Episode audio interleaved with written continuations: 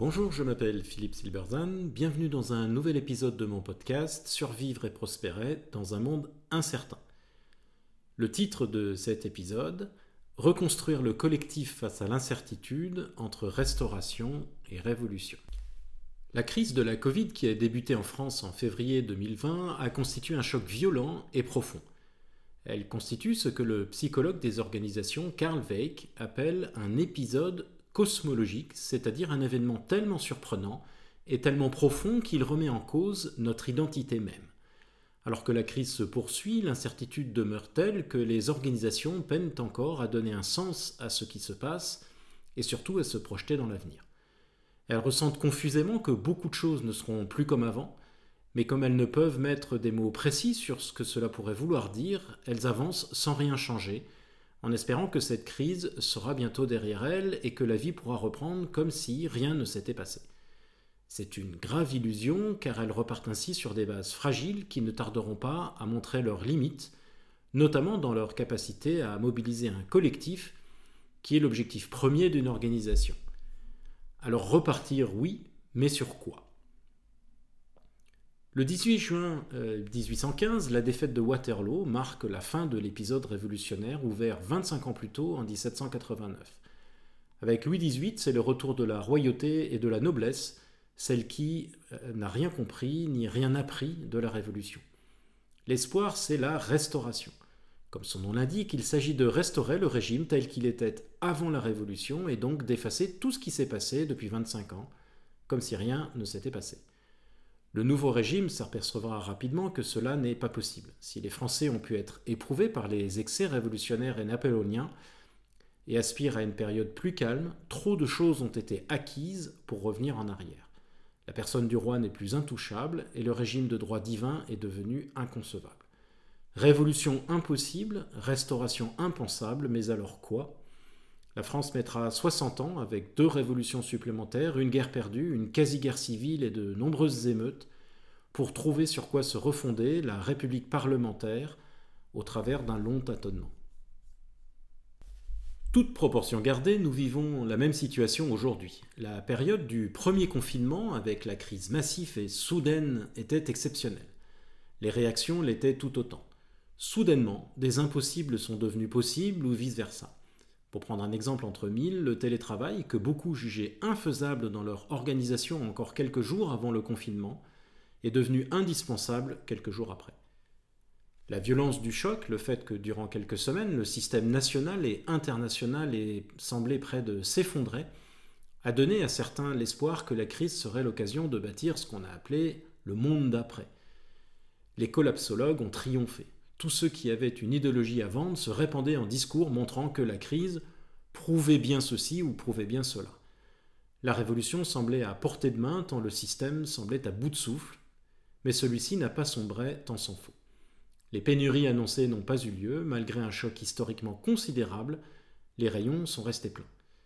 Mais surtout, il s'est avéré que bien peu de gens souhaitaient vraiment un monde d'après. Après quelques semaines où se sont succédés les tribunes dans les journaux en vue, le fameux monde d'après s'est fait plus rare, tandis que la majorité des gens se concentraient sur le monde de maintenant.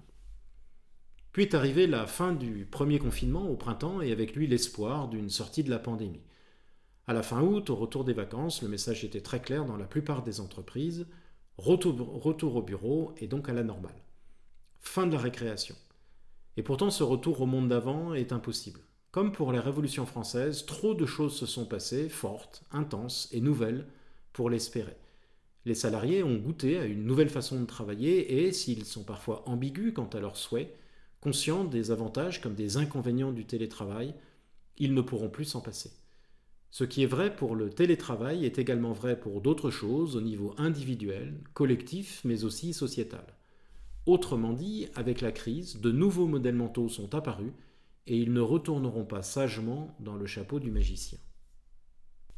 Et donc on se retrouve dans une situation difficile. La restauration est impensable, il n'y aura pas de retour au monde d'avant, mais la révolution est impossible aussi. Le monde d'après est une illusion, personne ne le veut vraiment d'ailleurs.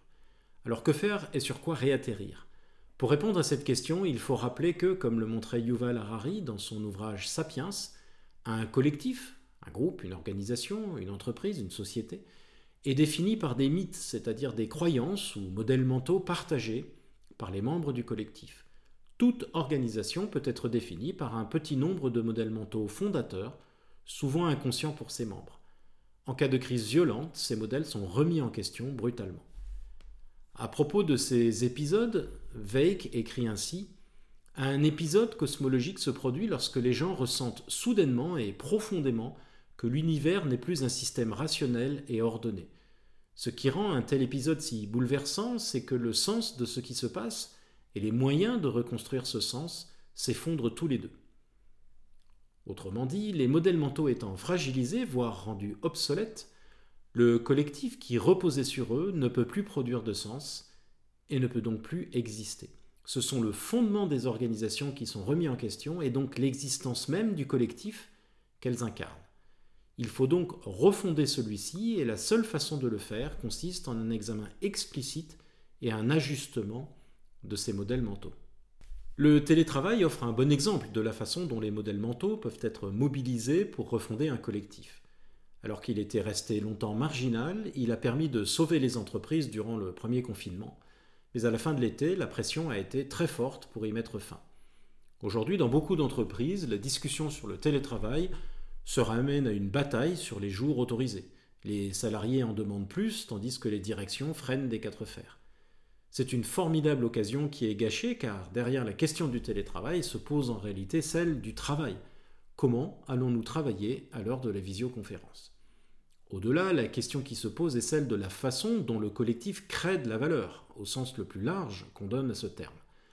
Le collectif n'existe d'ailleurs que pour cela, c'est ce qui fait que ce que produit une organisation est plus que la simple somme de ce que ses membres pourraient produire tout seuls.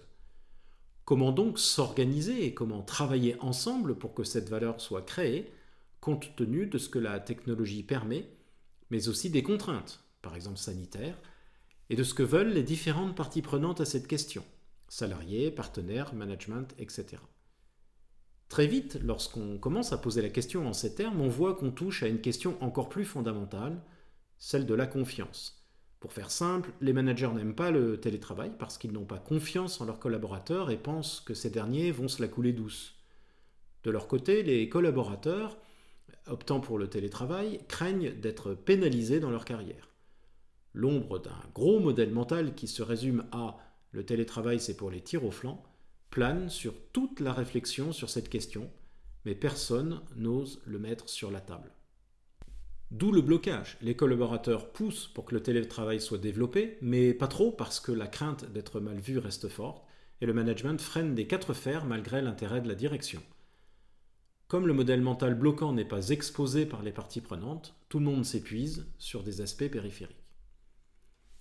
Au contraire, l'organisation qui aura le courage de poser la question en ces termes prendra une longueur d'avance sur la réinvention de son mode d'organisation, ce qui historiquement a toujours constitué une source d'avantages concurrentiels. Il est donc essentiel que les directions générales comprennent que le choc que nous avons vécu et que d'une certaine façon nous continuons à vivre risque de disloquer le collectif et que la seule façon de le refonder passe par un examen explicite des modèles mentaux qui le fondent et l'identification de ceux qui sont devenus obsolètes. C'est vrai pour le travail, c'est également vrai pour de nombreuses autres questions tout aussi stratégiques. Merci de votre attention. Vous pouvez retrouver cette chronique et bien d'autres sur mon blog www.philippe-silberzan.com. À bientôt.